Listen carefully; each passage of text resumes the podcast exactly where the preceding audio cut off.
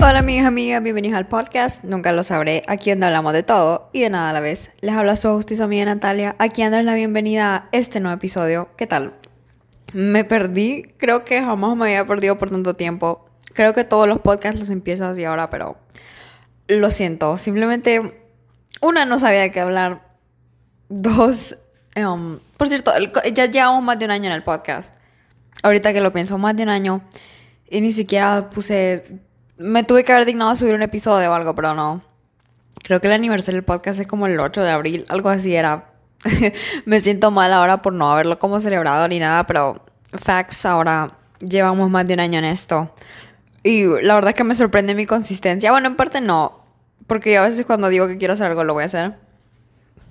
Pero me gusta a donde he llegado y como desde empecé y donde estoy, pues la diferencia. La verdad es que, em, no sé, me siento en parte mejor a como me sentía cuando empecé. Entonces, la verdad es que, um, sí, solo un recordatorio ahí. Entonces, ¿qué le estaba diciendo? Ah, bueno, sí, estuve de vacaciones, como dije. Ya se acabaron mis vacaciones. Entré al, volví a la universidad el miércoles. Tengo el horario más caca del universo. Y lo peor es que una clase que ahora tengo que aguantar a huevos porque mi universidad cobran por cancelar una clase. Que es literalmente de 6 y media pm a 8. La, o sea, según yo la metí con mi amiga porque según nosotras desbloqueaba como otra clase, resulta que no, descubrimos muy tarde. Y ahora nos la tenemos que aguantar a huevos y la, bueno, por lo menos quitamos ese estorbo de ahí. Bueno, no es técnicamente un estorbo porque la clase en parte es cool, pero igual al mismo tiempo, qué bruta me sentí ese día, la verdad, cuando descubrí que no desbloqueaba nada. Pero bueno, ni modo. Entonces, el punto es que, volviendo a eso de que uh, a veces no tengo ideas, eh, um, eh, me, un nuevo eh, seguidor, escuchador, listener, no sé cómo le guste llamarlo, eh, um, me, eh, me, dijo de que, o sea, descubrí de que él también practicaba taekwondo.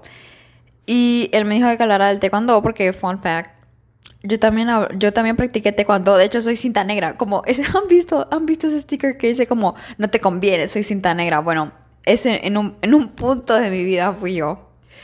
Eh, ahora ya no tanto porque he perdido toda la flexibilidad que alguna vez tuve y era como súper, súper fit. Pregúntale a mis amigas. Tenía two-pack. O sea, literalmente, o sea, como los primeros dos abdominales que se ven, esos, esos tenía yo. Jamás llegué al six-pack, pero llegué al two-pack. Y era literalmente una estaca. o sea, ahorita igual soy delgada, pero, o sea, en ese tiempo era una fucking estaca. Entonces, y, yo me, o sea, y me miraba como súper flaquita. Porque estaba relativamente bien chiquita cuando practiqué el deporte. Y, y, no, o sea, y vos me chineabas y literalmente yo pesaba. Porque era, era, era una niña músculo. Era, era de esas niñas. Entonces les voy a contar.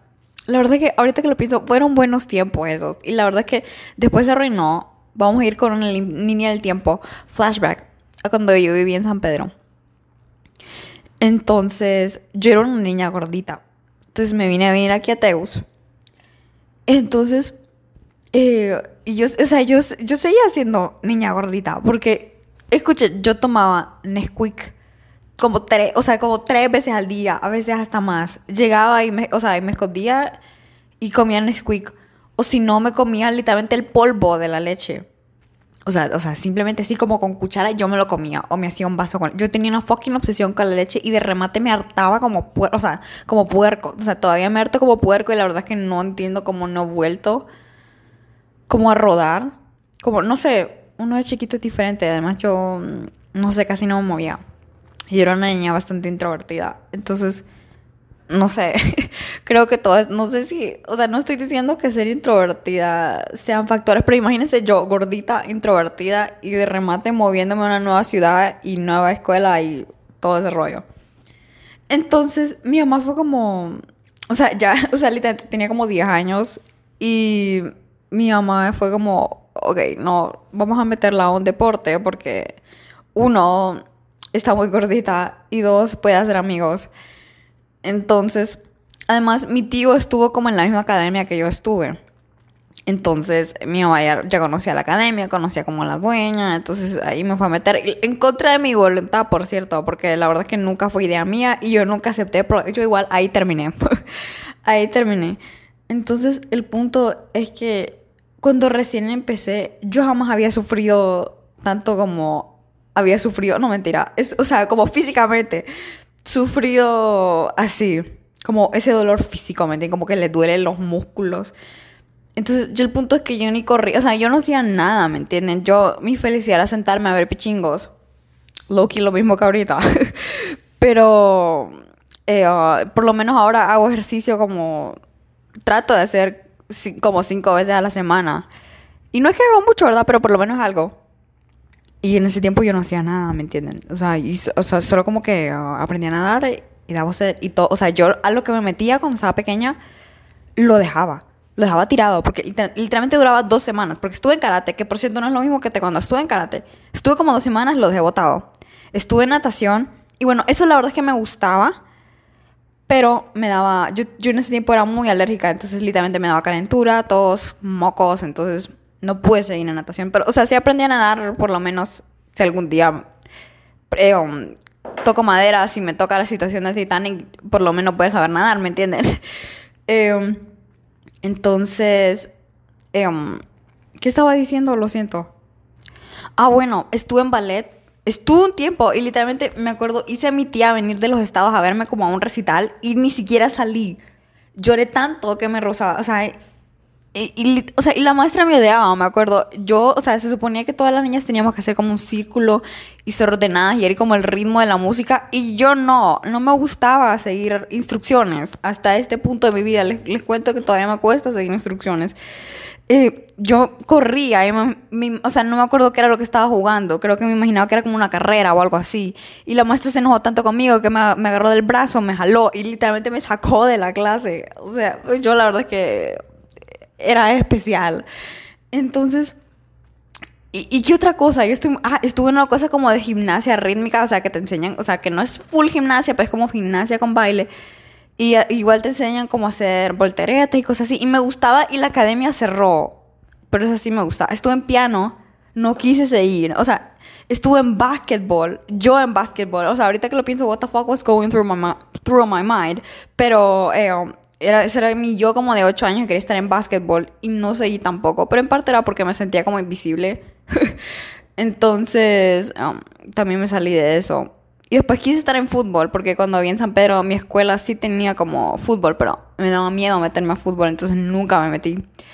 Y bueno, un montón de hobbies abandonados por ahí. También estuve en pintura, tampoco quise seguir. Eh, entonces, sí, entonces, mi, o sea, yo imagínense, por eso fue que, mi, o sea, yo agradezco a mi mamá que me obligaba por lo menos a estar en, cosas y obligarme a hacer algo con mi vida, que yo nunca quise ser consistente, es otra cosa, pero, pero sí. Entonces, por cierto, aquí estoy viendo un diploma de piano. Yo era crack de piano de chiquita, tenía como cuatro años y yo tocaba, ok, o sea, aunque fuera algo como uh, estrellita donde estás, pero yo podía. Okay, pero volviendo al tema, volviendo a, a mi primera semana cuando estuve en cuando imagínense esto, Natalia, yo era tímida, gordita. Y de remate, el que era como uno de los maestros era salvaje. Era un, o sea, todo, todo, el mundo, yo lo reconocía con mi mamá y como con los demás niños. Era temido por los que éramos absolutamente inútiles y que recién veníamos empezando. Literalmente le decíamos el pelón. El pelón. Y ni me acuerdo cómo era que se tenía un nombre así como raro, se llamaba como Cecilio o algo, Celio, no me acuerdo. O, o pudo haberse llamado César, no me acuerdo. Pero... Eh, el punto es que yo le temía. Y, es, o sea, literalmente era mi primer día y me vengo topando con ese señor que yo literalmente, o sea, hasta cuando ya iba súper avanzada, yo le tenía pavor a ese señor. Lo evitaba como a toda costa. Yo sabía que él daba los martes, yo evitaba ir, a ir los martes. Pero después, o sea, le, me fue agarrando como confianza en mí mismo y empecé a ir con él. Porque él, sí sí era buen entrenador, pero era demasiado pesado, ¿me entiendes? y me gritaba y me decía como, niña, usted piernas largas, dele. Y yo como, ¿Qué significa que tengo piernas? O sea, ahora, ahora más entiendo. O sea, yo por ese señor cuando era chiquita quería tener piernas cortas, solo para que no me metiera la presión de que tenía que como que patear algo, patear alto o patear bien, no sé. El punto es que yo quedé adolorida. Yo me acuerdo, nos puso como a correr al final de la clase y yo literalmente iba corriendo y me caí, cuando menos acuerdo me caí Y cuando me caí, él quedó como, nah, esta niña, que no sé qué. Y yo llegué a mi casa y como les digo, yo jamás había experimentado ese dolor como físico, eso de los músculos. O sea, yo literalmente no me podía ni sentar a hacer pipí ni nada. O sea, no me podía ni mover, me dolían hasta los fucking brazos. No aguantaba. Y yo fue como, no, o sea, y pónganle que fui dos días y después como eso, eso es otros dos días, mi mamá me dejó no ir porque estaba fusionada, creo que ese es el término. Y después ya la siguiente semana fue como, ya me iba a poner en mi, en mi pretexto de niña de que nunca quiere perseverar en nada. Eh, por lo menos es hobby related, o sea, eh, correspondiente a lo que son los hobbies. Eh, yo estaba como, no, yo no vuelvo a ir ahí, que no sé qué, no me gusta. Y mi mamá como, me vale verga. Va a volver a ir porque tiene que hacer algo. Y pues ahí seguí. Ahí, o sea, ese primer año fue, bueno, no tampoco el primer año, pero fue una tortura. Pero ahí donde me ven, yo era gordita y en un año ya estaba hecho un palo. ese era mi problema, ocupaba hacer ejercicio. Yo estaba hecho un palo, pero me había vuelto como súper ágil. Y después ya, o sea, ya con el tiempo me empezaba a gustar porque empezaba a ser como amigos, así como espontáneamente. necesito ese tipo de cosas ahora en mi vida, ser amigos espontáneos. Entonces, y, la verdad es que la pasaba súper bien porque no solo era como, o sea, no era como que las patadas, o sea, no era como que nos ponían, va, pate, no, sino que me ponían como a jugar. Y también me gustaba de que me traían unos coreanos y a mí que me encantaba, o sea, molestaba bastante a los coreanos.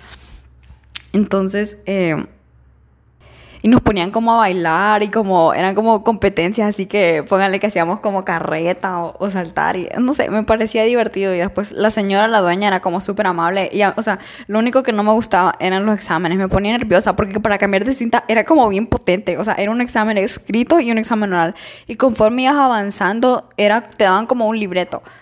Así como un librito ahí que te tenías que aprender y cada vez iba siendo más gordo. O sea, todavía me acuerdo me estoy adelantando un poquito aquí en la historia, pero para el de cinta negra, fuck, esa cosa era como un, un, buen libro, ¿me entienden? Y yo me lo memoricé todo y tenía que quebrar una tabla. Y la verdad es que, o sea, donde yo iba no era como que nos ponían a quebrar tablas. Entonces fue bien intenso, pero sí, a medida, a mí o sea, a mí me iba gustando, más que cuando ya iba pudiendo y me sentía crack porque yo daba como pataje en el aire. Y era como súper flexible, porque yo me acuerdo, yo algo por lo que sí me moría, y había un niño ahí que yo admiraba bastante, porque, o sea, podía hacer el split o el, squash, creo que se llama el otro, porque split es como para enfrente, squash es como para, o sea, de manera horizontal. Entonces yo me moría por hacer eso. O sea, yo quería llegar a ese nivel de flexibilidad y después lo logré, ¿me entienden? Ya después, o sea, hacía el split en la escuela solo como por molestar y por presumir porque un montón de gente quería hacer el split y casi nadie podía. Y yo era de las pocas que podía. Entonces, no sé, me sentía crack. Y además, o sea, algo que yo detestaba con todo mi ser casi no era, era las competencias. A mí lo que me gustaba más, eh, había esta cosa que se llama como pumse o forma, no me acuerdo muy bien de la pronunciación en coreano. Pero a mí me gustaba eso porque era como más relajado y era como, el chiste era hacerlo verse bonito y como profesional. Ese siempre ha sido, no sé, siempre me he orientado más por ese lado, aunque no parezca, porque yo sé que me veo salvaje y me escucho como una niña salvaje. Detestaba pelear. O sea, al parte porque me ponían como con los más grandes solo porque era alta. Ahora la verdad es que no, no soy un árbol ni nada, pero, o sea, en ese tiempo era considerada alta. Entonces me ponían como con los más grandes y como los que iban más avanzados. Entonces yo le tenía terror. Yo me acuerdo me pusieron con una niña que era como demasiado intensa. Y viene la man y grita pero pega un grito como un grito. ¿Han escuchado la película de fucking 300? Era un, grito parecido a ese. Entonces la man viene, y yo quedé como, oh shit. Y, me dio tanto miedo y literalmente, o sea, yo ahí traté de defenderme, pero la man viene y me pega una patada. Teníamos esta cosa como para protegerse que se llama peto. Entonces el peto te cubre como la panza, el pecho, pero no te cubre la parte de atrás, sino que la parte de atrás solo está como amarrada. Y viene la mano y me pega ahí, o sea, como en la espalda, pero como por donde están los riñones. Entonces yo me acuerdo, Dios, tenía un dolor ahí, o sea, creo que tenía como moreteado. Y hasta, me acuerdo mi muchacha, la muchacha que tenía en ese tiempo, que descansa en paz, una señora súper linda. Em, literalmente hasta me sobaba como en la noche, solo para que se me pasara y después tuve que ir al hospital. Literalmente me hicieron como ultrasonido, radiografía, casi no, me acuerdo qué fue lo que me hicieron, como para revisar que mis riñones no estuvieran como, bueno, ese riñón en específico no estuviera como explotado literalmente. Pero sí, la verdad es que mm, de ese momento yo quedé traumada como con las peleas y traté de evitarlas, pero después me, o sea, se me pasó porque me sentía mal por no ser crack en las peleas. O sea, no era, no era profesional, pero o sea, y no es que era tan mala tampoco, pero la verdad es que, mm, no sé, de mi parte era como, ay, no, qué hueva, solo, ¿cuál es, cuál es el chiste de ganar puntos por pegarle a alguien? ¿Me entiendes? Como, no. Entonces, eh, pero después viene un muchacho ahí que por cierto era como, yo tenía un crush en él, porque estaba como jovencito, era de mis maestros, tenía como 17, 18, yo me acuerdo, se acababa como de graduar la secundaria y después hablaba como, sí, vengo empezando la universidad, que no sé qué, y para mí era, él era como la persona más cool del universo. Y entonces yo tenía como medio crush en él. Ahorita que lo pienso era como feo, pero ustedes saben, uno de chiquito. Auxilio. Entonces, él, explicaba como, no, es que hay, hay, dos tipos de, como de taekwondo, no sé, no sé, de los que practican taekwondo, dice como los que son buenos en forma y los que son buenos en pelea. Porque, digamos, o sea, él hablaba como de los coreanos que a veces nos traían para darnos clase. Y decía como, sí, miren este man, él es súper bueno haciendo forma y tira las patas súper bonito y súper bien. Pero lo pones a pelear y no, no sirve. Y viceversa como con el, el pelón ese del que yo les hablo, que era súper agresivo. Que él decía como, la, la forma no le sale bien, pero sí pelea súper bien, que no sé qué. Dicho como, ah, yo soy del primer tipo. Entonces, eso me hizo sentir mejor. Y además, ahorita acordándome de los exámenes, yo me acuerdo que decían como, ¿por qué es importante? ¿Por qué ayuda a algo a practicar taekwondo? Entonces dice, ayuda a la disciplina, a la confianza en sí mismo. Y la verdad es que yo, o sea, yo digo como que um, parte ahora de la confianza que tengo, no es que tenga mucha, ¿verdad? Pero la poca confianza que tengo ha sido aprendida desde que he tenido que como que fingir hasta que sea de verdad. Pero, o sea, yo digo como, sí, fingir me ayudó, pero ahorita reflexionando sobre mi vida, eso también me ayudó bastante. Porque, o sea, yo viendo que era buena en algo, ¿me entienden?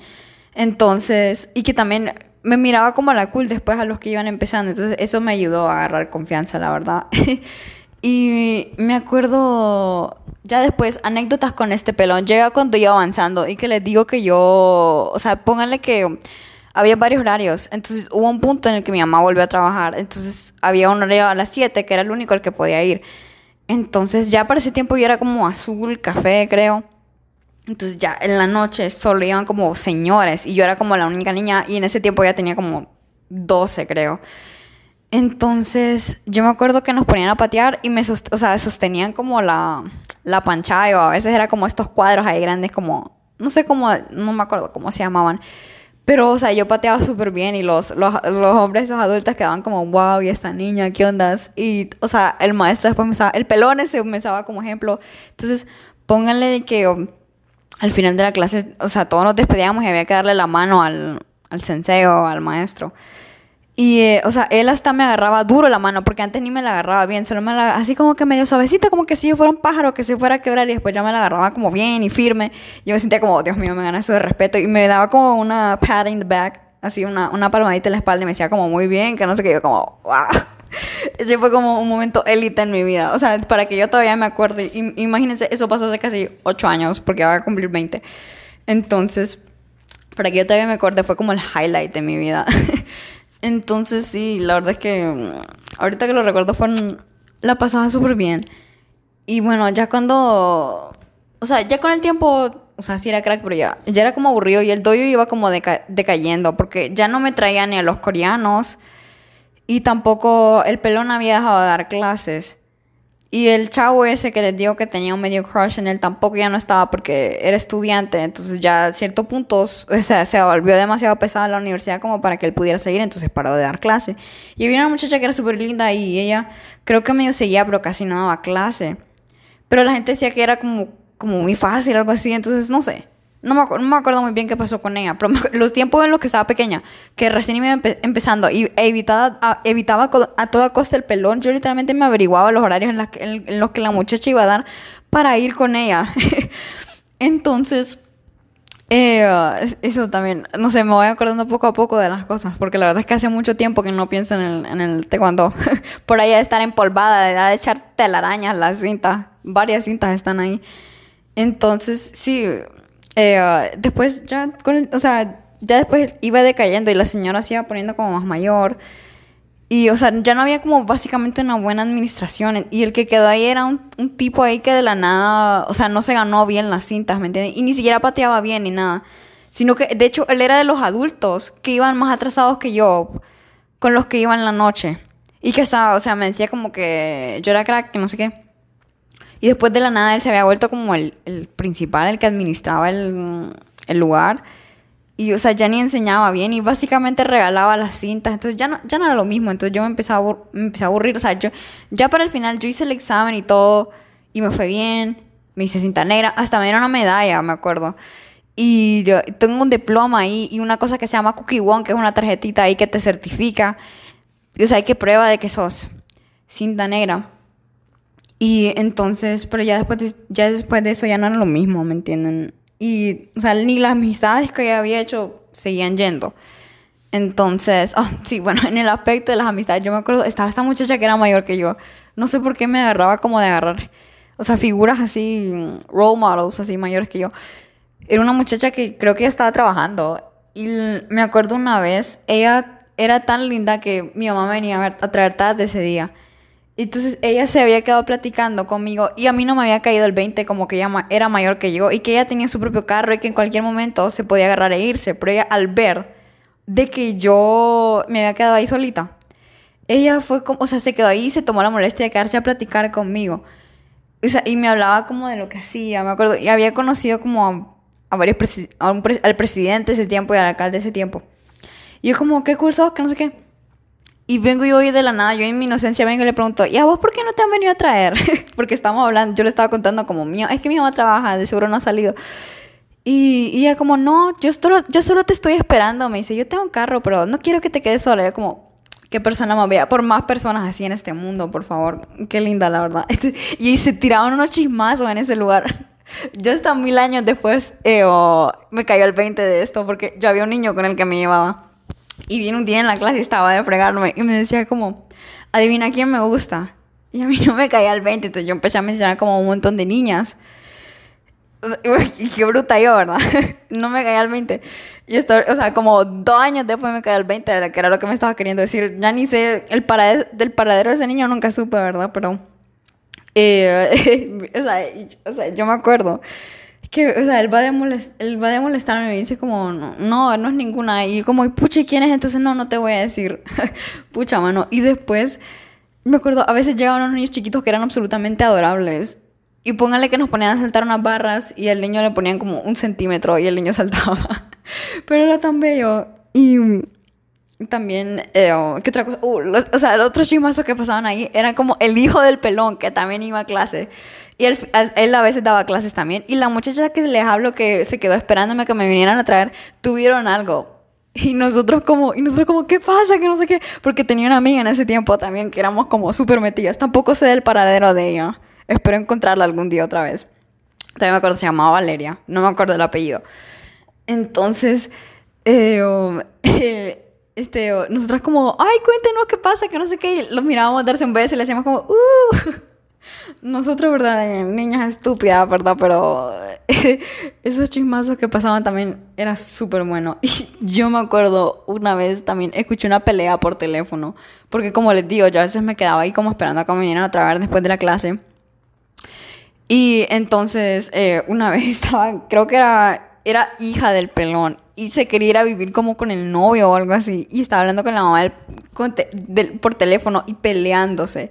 Y ella como llorando y se escuchaba un poco a la mamá como bien enojada al otro lado del teléfono. Como hablando de que ella era su vida y que no sé qué. Y ella diciéndole como que no, que se iba a cagar la vida. Y yo como, esos chismazos eran demasiado buenos. Entonces yo, ah, ¿saben? Hablando del pelón, había un niño que solo, o sea, no lo volví a ver porque entró como casi al mismo tiempo que yo. Pero yo sí seguí y él no que el, man hasta vomitaba si se daba cuenta de que era el pelón. Yo me acuerdo, nos ponían a calentar como corriendo así en círculos. Y él corriendo vomitó. Y nosotros descalzos, ¿verdad? Y era como, o sea, el suelo no era el suelo, sino que era de esas como, de chiquitos cuando nos ponían a jugar como en esas cosas que eran como foam y que tenían números, pero sí, en versión de grande. Y así, y el, el, maestro se limpiando el vómito con un trapeador ahí, ¿verdad? Y, y corríamos sobre. ¡Uy, qué asco! O sea, ahorita que lo pienso, que fucking antihigiénico andar descalzo. Pero no es que no nos dejaban ni usar calcetines porque te deslizabas. Y había unos zapatos ahí, pero eran como bien caros, entonces nunca los tuve. Pero sí, tantas anécdotas. Entonces, sí, un recuerdo bonito, la verdad, el taekwondo, que me ido mucho. Y, o sea, no sé si a este punto de mi vida volvería a, a, a taekwondo. Pero la verdad es que ahora sí lo traigo como un buen recuerdo. Entonces, sí, agradezco, gracias mamá por obligarme a estar. Puedo decir que hice algo con mi vida en ese tiempo. Eh, no puedo garantizar de que me acuerdo. Literalmente me acuerdo muy poco de todo lo que hice en taekwondo. Pero sí, ya saben algo más sobre mí. Porque la verdad que no, no he mencionado mucho eso en, ahorita en este podcast, pero sí, ya lo saben. Ok, otra cosa. Ya que terminamos de hablar de taekwondo, el martes cumplo años, 20 años. Me siento vieja.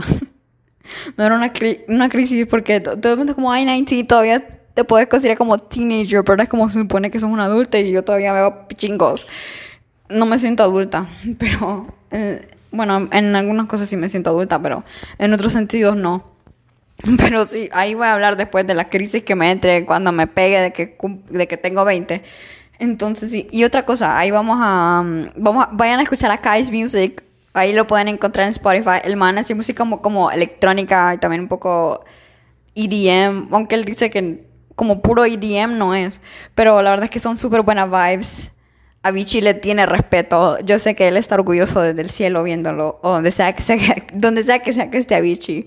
Y bueno, la verdad es que oh, él es demasiado cool y tiene música súper buena. Entonces sí, vayan a escucharlo. Ahí lo pueden encontrar en Spotify. Y bueno, espero les haya gustado este episodio. Les mando un beso, un abrazo y nos vemos hasta la próxima. Bye.